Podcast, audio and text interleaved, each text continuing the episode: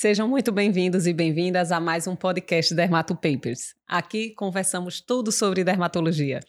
Eu sou Cláudia Ferraz. Eu sou Virgínia Paiva. E o assunto de hoje é Dicas para diagnóstico diferencial de manchas hipocrômicas.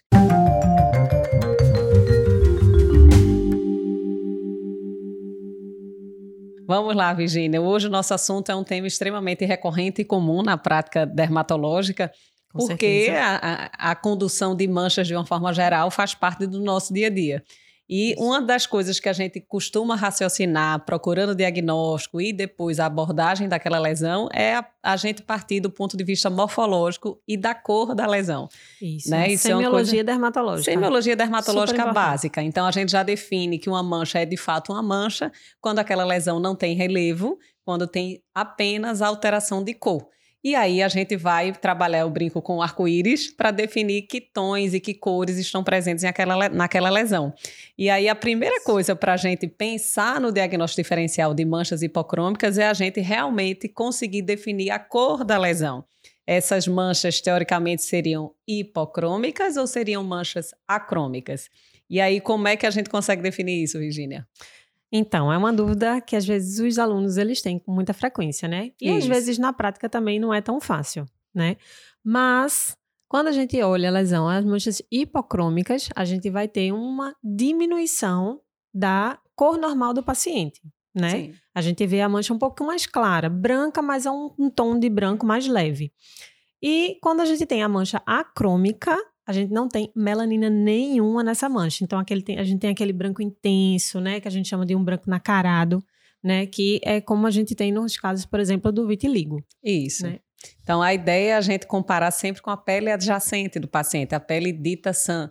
Né? Então, a gente não pode dizer que é uma pele clara ou escura se a gente não tem um referencial do próprio paciente. Então, se a gente vê que aquele tom, aquela intensidade de cor de melanina, ela está menor, mais clara do que a pele adjacente normal, a gente considera que aquela mancha é hipocrômica. Como a gente, quem está aí no YouTube nos acompanhando, consegue visualizar algumas manchas hipocrômicas na face né, de um paciente, que a gente consegue diferenciar bem de um paciente, por exemplo, com vitiligo, que tem manchas completamente acrômicas, sem cor nenhuma, né? Isso. né? Vê como é um branco, branco aceso, branco, né? branco, branco aceso, né? Isso. Às vezes até o pelo também se encontra branco, né? Favorecendo esse destaque também da cor acrômica.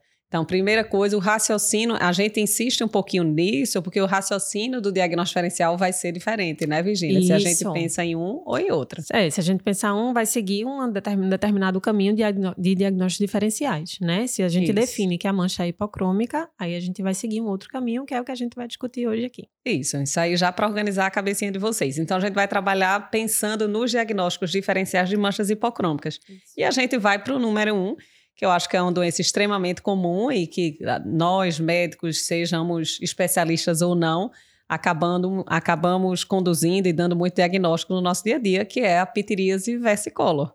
E aí, quando é que a gente pensa em pitiríase versicolor, Regina?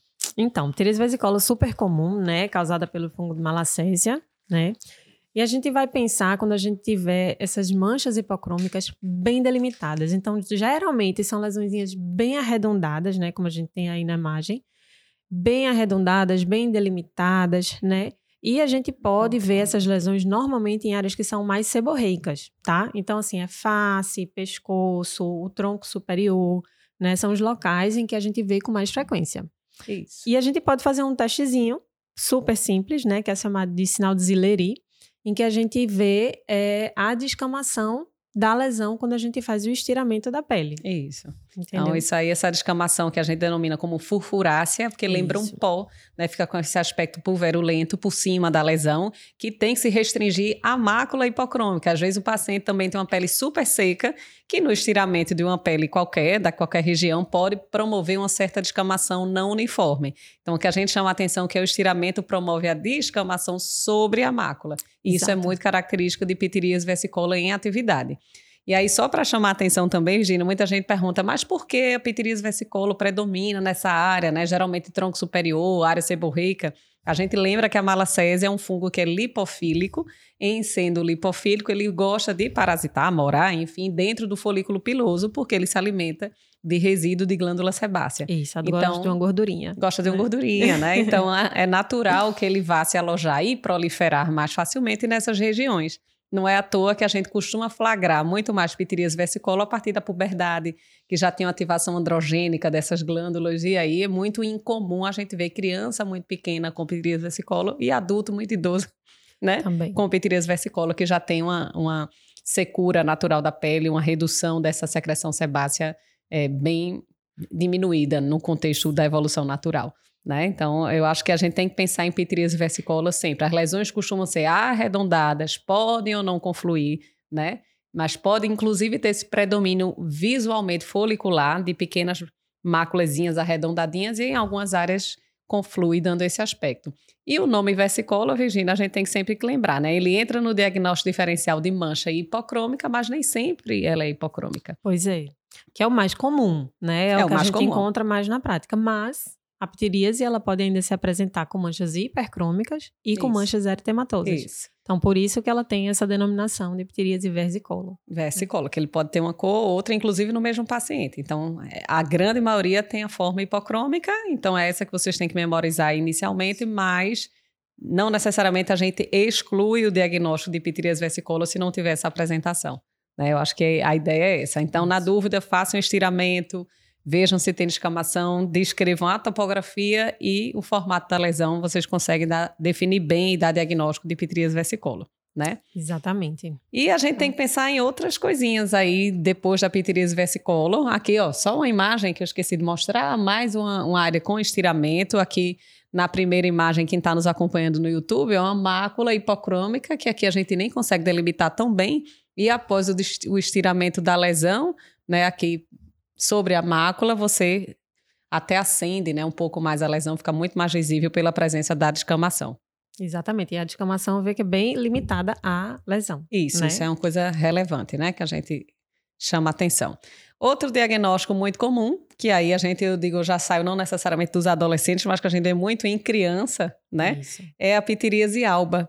Então, quando é que a gente pensa em pitiríase alba ao visualizar uma mancha hipocrômica? Isso, a gente vai levar em consideração sempre a primeira coisa a faixa etária, né? Porque é muito comum muito. nas crianças, né? E a mancha, ao contrário da pitiríase vesicolo, ela vai, ter, vai ser mal delimitada. Então, não é essa mancha redondinha, né, bem delimitada, que você vê onde a mancha termina. Normalmente é uma, uma mancha que você não consegue ver bem onde é que ela termina. Isso. Né? E vai acometer principalmente é face, tronco e os braços, né? Isso. né? E normalmente ela vai acometer pacientes que são mais atópicos. Então, assim, a gente precisa procurar no paciente outros achados de atopia, Isso. né? Então, uma pele ressecada, né? Aquela pele que você a gente chama de arrepiada, né? Isso. Que inclusive a ptiríase alba, dentro pode da própria, ser. isso, dentro da própria mancha, você pode ter realmente esse aspecto arrepiado. Né? É. A ideia é assim, além da mancha hipocrômica, a, a gente pode encontrar essa hiperceratose folicular como uma condição paralela. Às vezes o paciente tem essa pitiríase alba na face, em raiz de membro, e tem essa ceratose pilar na coxa, no braço. Mas às vezes essa hiperceratose folicular está dentro da mancha, né? Isso, então você exatamente. vê aquela acentuação folicular sobre a mancha, que eu digo, a pele desbotada, entre aspas, né? Que é a mancha hipocrômica. Isso, e é arrepiada, arrepiada, que é a hiperceratose folicular. Exatamente. São dois elementos que a gente vê muito em paciente atópico. Não é obrigatório que esse paciente tenha todas as características de eczema atópico, né? Aquelas lesões recorrentes de eczema, em dobra. Não é obrigatório. Às vezes ele só tem uma asma, tem uma rinite, tem outros órgãos de choque de atopia, Isso. mas tem alguns elementos menores que caracterizam a pele atópica. E Exatamente. aí, na grande maioria das vezes, é curioso também, pitiríase alba, apesar de ser um estigma de dermatite atópica, de atopia de forma geral, não é uma condição que costuma coçar. Na maioria das vezes, o paciente está nem aí. Quando Normalmente tem... é uma queixa da mãe, inclusive. É uma queixa da mãe, da mãe, é. do pai. Chega, doutora, tá horrível, ele tá todo manchado, parece pano branco. Eu digo, olha, a gente se preocupa muito mais quando tem um transtorno, um impacto na, na rotina da criança. Então, eczema franco, a gente se incomoda muito, a gente realmente tem que intervir. Que cai a qualidade de vida, a criança fica mal-humorada, coça, agride, né, quebra a barreira, tem risco de infecção. As pitiríase alba, a condução acaba sendo muito mais expectante, hidratação, muita orientação. E aí é, uma queixa que é muito mais dos pais do que da criança. A criança não tá nem aí, né? Dói, coça, Não, não, não sente nada, né? Sinto é. nada, né? Eventualmente, algumas lesões de pitiríase alba podem ter algum eritema, prurido, que é o padrão que caminha para um eczema sutil. Mas nunca é aquele eczema franco, né, Virginia? Então, Exatamente. fica aquela carinha desbotada, como a gente vê aqui na imagem, né? Quem tiver nos vendo, ele vê algumas lesões mal delimitadas, não tão bem definidas, né? Na face, a gente não sabe onde começa, onde termina exatamente numa pele geralmente de criança atópica. Não que adulto não possa ter, mas é bem mais comum né, em criança. A gente vê bem mais, né, Virginia? Exatamente. E a condução, de forma geral, hidratar. Na grande maioria das pessoas, a gente acaba indicando a hidratação, né? Hidratação. Que é a base do, da, do tratamento, isso, né? Isso. De todo paciente atópico. E né? a gente orienta muito. Tem paciente que chega, ele está muito manchado, está muito feio, aí fica querendo prescrever até corticoide. E a gente lembra que o próprio uso de corticoide, especialmente os de alta potência, Pode podem resultar em hipocromia. Né? Então, tem que ter muito cuidado. A gente vê, às vezes, até criança, inclusive atópica, com reação à picada de inseto, que usa muito corticoide tópico, fica aquele halo meio claro em torno da reação à picada pela, pela aplicação, o uso contínuo do corticoide naquela área, fica aquela palidez em torno. Então, muito cuidado na prescrição de corticoide. A grande maioria não precisa de grandes intervenções.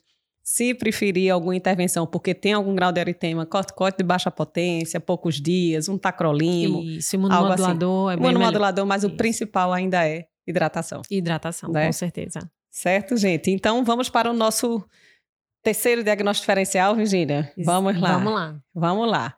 Ah, outro detalhe aqui que eu esqueci. Vamos lá, além de procurarmos a, os antecedentes de atopia, tanto pessoal como familiares, a gente tem outros achados do exame físico, né? Pensando ainda em pitiríase alba.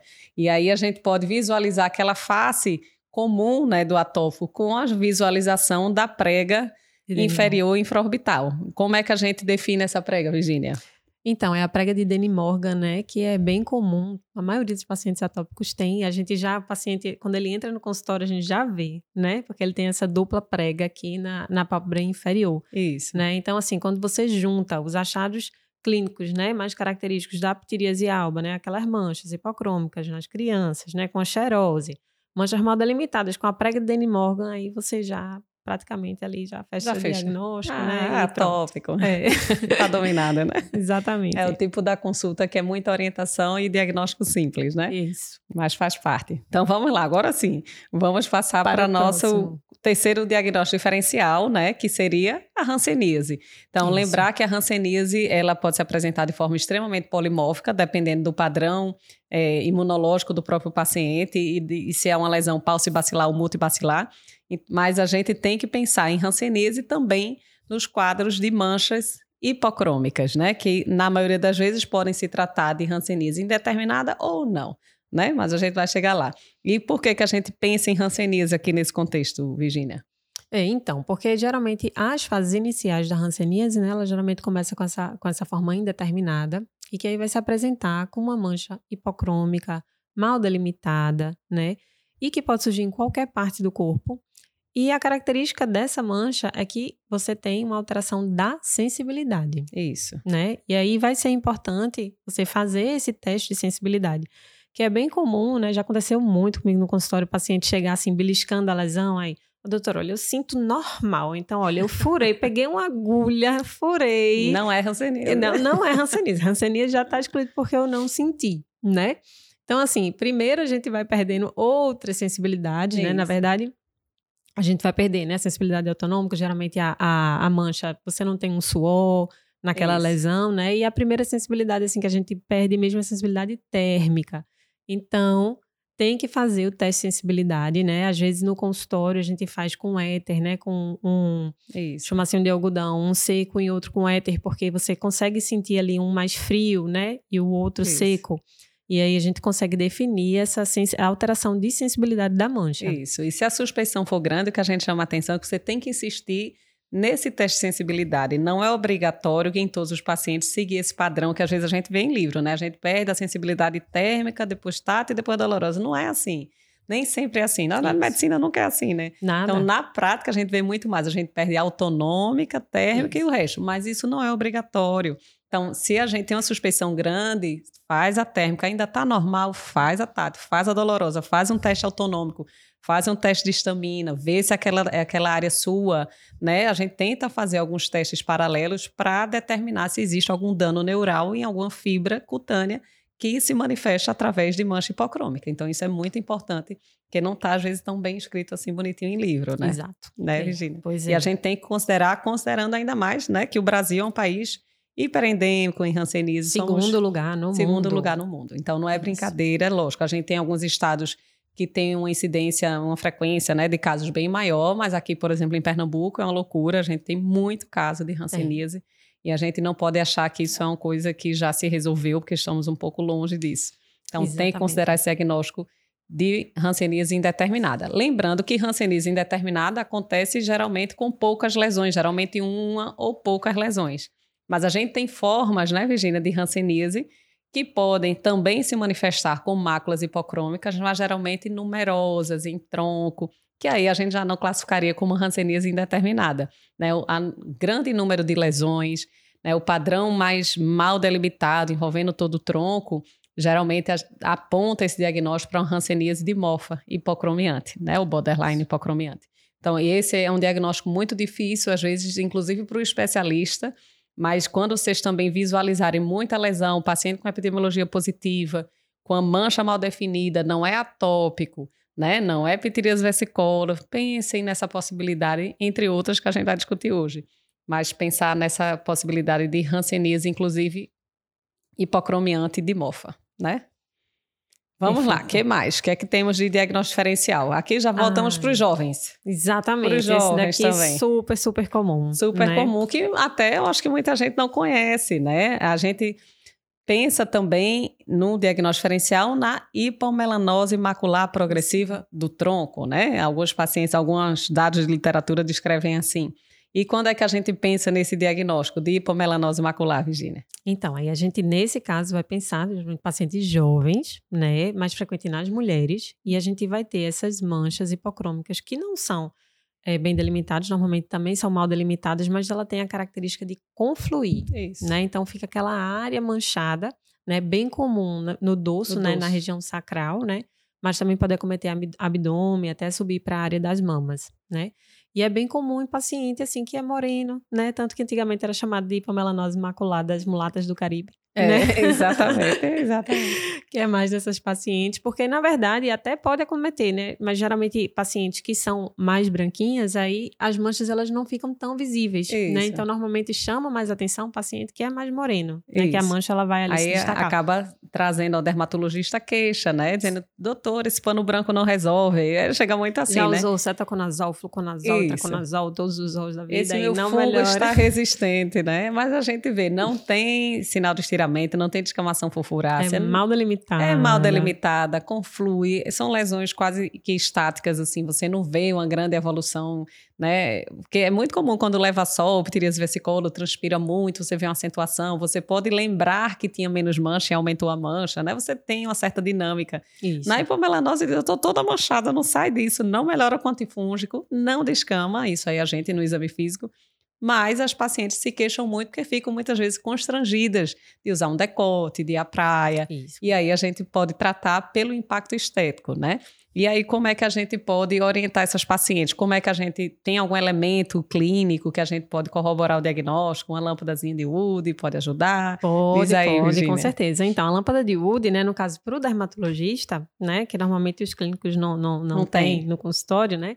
Ela vai ajudar muito, porque essa lâmpada de Wood a gente vai ver é, um, uma, um, fluorescência. uma fluorescência, né? Que é meio vermelha e que tem uma distribuição folicular. Isso. Porque justamente o agente etiológico, ele costuma ficar também no folículo piloso. Isso. Né? E aí ele tem uma produção de porfiria, porfirinas, desculpem, e aí essas porfirinas elas ficam realmente florescendo com a cor vermelha. Isso, né? vermelho coral, avermelhada. Então, a gente vê se coloca a lâmpada de Wood e uma certa fluorescência folicular sobre as máculas hipocrômicas. Então, isso, isso. sugere a presença do Cutibacterium acnes, que hoje em dia tem associação, a presença dele com a presença da, da, das manchas da hipomelanose macular. Tanto que o tratamento muitas vezes vai se assemelhar um pouquinho com os tratamentos antibacterianos da acne, acne, né? Então, Isso. a gente utiliza clindamicina, tópico oral, enfim, mas geralmente tópico, peróxido de benzoíla e outras tetraciclinas orais, além do cuidado de exposição solar para tentar estimular a repigmentação dessa região, né? Exato. Exatamente. Vamos para o outro diagnóstico, já falamos alguns, vamos repetir aqui, Virginia. Vamos lá. Pitiríase vesicolo, pitiríase alba, hanseníase, Isso. hipomelanose macular. E vamos para a próxima, que é a micose fungoide hipocromiante. Quando é que a gente pensa em micose fungoide hipocromiante? Pois é, né, Claudinha? A micose fungoide, ela não é uma coisa assim tão frequente, né? É um Isso. tipo de linfoma cutâneo. Mas a gente tem que pensar geralmente em pacientes mais idosos, né, que apresentam essas manchas hipocrômicas, mal delimitadas e geralmente em área coberta, Isso. né, que é o contrário justamente da ptiríase alba, né, que é criança, né, face, face braço, né? Com a história aí, de atopia, com né? história de é. atopia, pois Isso. é. Aí a... a gente já vê outro quadro. Outro quadro. Né? Então, paciente de mais idade com manchas geralmente maiores, são manchas que podem ser grandes, de dezenas de centímetros, e muito de área proximal, então tronco, região glútea, que cresce, o paciente nem tem queixa, não coça, não incomoda, o paciente não está nem aí.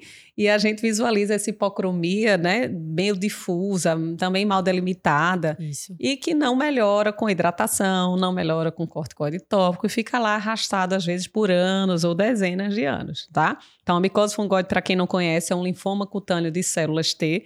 O padrão de apresentação habitual não é de, com essa forma hipocrômica, geralmente é com aspecto eritemato acastanhado, meio poiquilodérmico, que evolui ao passar dos anos como, sob a forma de placa e mais na frente sobre a forma tumoral, e que pode ou não sistematizar como forma leucêmica ou evoluir realmente com um quadro mais avançado. Mas existe essa, essa esse subtipo, digamos assim, hipocromiante, que pode ser também um desafio diagnóstico se a gente não pensa nisso, porque a gente vai precisar de biópsia, anatomopatológico e muitas vezes imunistoquímica para classificar corretamente. É, então, exato. Esse daí é, a questão é suspeitar, suspeitar. né? A gente não consegue dar é. aí o diagnóstico, não é como a ptiríase alba que a gente junta aí na clínica, tá ok, né? Normalmente. Isso. Aí a gente vai precisar fazer a biópsia para ver os patológicos. Né? Mas a gente tem que levantar a hipótese claro, para poder chegar lá, né? Exatamente. tem é. que pensar. E assim, no, no adulto ainda é um pouco a gente considera mais, né? Se o paciente não tem história da atopia, vem com um monte de mancha assim, hipocrômica sem resolução.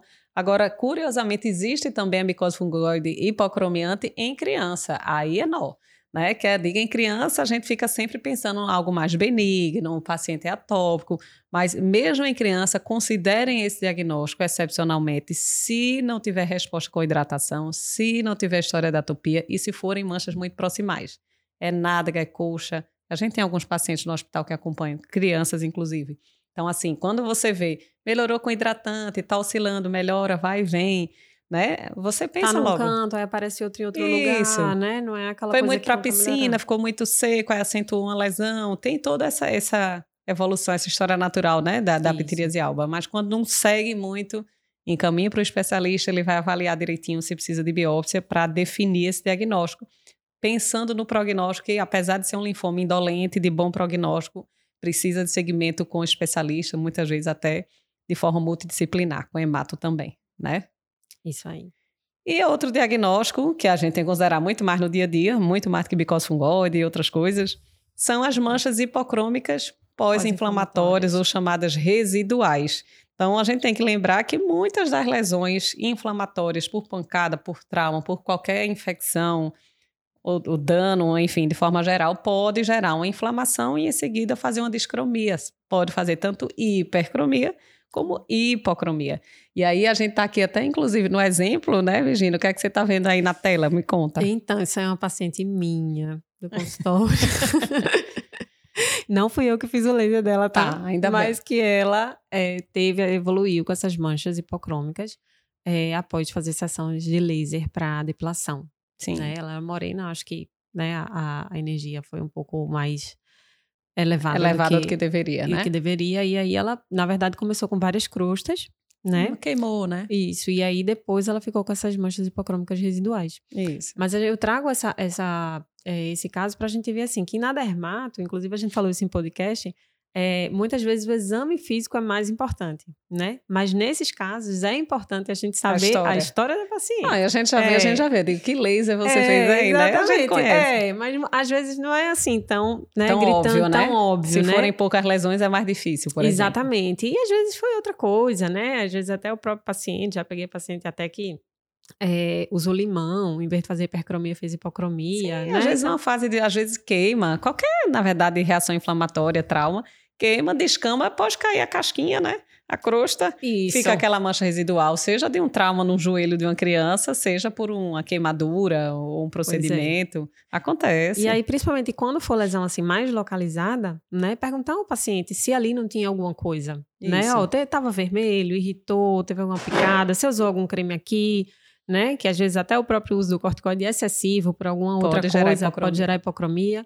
Né? Então, nesse caso, assim, a história do paciente vai ser importante. Isso, e né? eu brinco de quando é que a gente considera hipocromia residual? Quando não tem cara de nada dos outros. eu digo logo. De como assim? Eu digo, olha, não é PV, é. né? não é hipomelanose, não é hanseníase, não é micose fungoide. Peraí, o que é que pode ser? O que é que aconteceu aqui? Me conte, Me né? Conte. Me conte, é, tem alguma coisa exatamente. errada. Não, doutora, é que eu fiz uma depilação, é porque eu usei isso, eu inventei de usar um creme diferente. Enfim, tem alguma história aí que a gente tem que cascavilhar e pensar o paciente que quando não tem cara de nada, eu digo, não, deve ser alguma coisa residual, que não tem uma bola de cristal para a gente adivinhar exatamente o que, o que foi. A gente tem que realmente convencer, puxar na memória do paciente para a gente conseguir traduzir aquilo ali. Mas a parte boa no contexto, né, Virginia, que a grande maioria das hipocromias residuais são resolutivas. Elas respondem até essas que os pacientes chegam em pânico, pós-laser. Isso, resolveu. A gente orienta, ai, doutora, eu vou ficar é. assim, zebrada, toda manchada. Eu digo, olha, na fase ainda aguda de queimadura, às vezes a gente faz corticoide oral tópico, né? Orienta um processo para reduzir a inflamação, um tratamento, mas após a resolução é estimular a pigmentação. Eu digo, vá levar um solzinho de leve, Isso. vamos estimular a pigmentação com critério também, porque se queimar também gera mancha, a gente vê até pós-sol, né? Paciente que queima, descama o ombro, daqui a pouco. Aí piora. Piora. É. Eu digo, olha, é um banhozinho só para estimular. 10, são 10, 15 minutos. Exatamente. Né, não é meio-dia, uma hora, né? Não, é tem gente que passa, sol, né? né? De 9 às 17, 17 horas no sol, não tem condição, né? É isso aí, você vai queimar e vai gerar outro dano com outra hipocromia residual. A gente vê Exatamente. muito hipocromia pós-sol, a gente vê em praia. Aí você, doutora, eu tô com pano branco. Eu digo, não, isso aqui foi porque foi despelou. Despelou. É. Cadê o protetor solar, né? Então, a gente orienta que o banho de sol gradual e de forma responsável, na grande maioria das vezes, resolve essas hipocromias. Se não houve cicatriz realmente real, tá tranquilo, vai responder. A gente tem que tranquilizar o paciente, muitas vezes fotografar né? Para dizer, não tá melhor. Digo, vamos ver um mês depois, dois meses depois. Ó, oh, tá vendo que tá melhor, tá dando certo. É jogo de paciência. Isso, é isso que eu ia falar. A palavra é paciência é. também. Porque, assim, para surgir é rápido. Sim. Para tratar, né? Não. Não é tão rápido não assim. É tão rápido. Então, realmente é uma paciência, acompanhamento. Isso. Né? Evitar é, fazer coisas assim que possam piorar. É, intempestivas, né? Isso. né? Que aí no, no, desespero, né? Muita gente vai e, e, eu já vi tanta coisa, né? O pessoal vai, aí vai em aplicativos, aí vê fórmulas e não sei o quê, e coisas milagrosas, né? Isso. né? Que prometem que no outro dia vai estar melhor.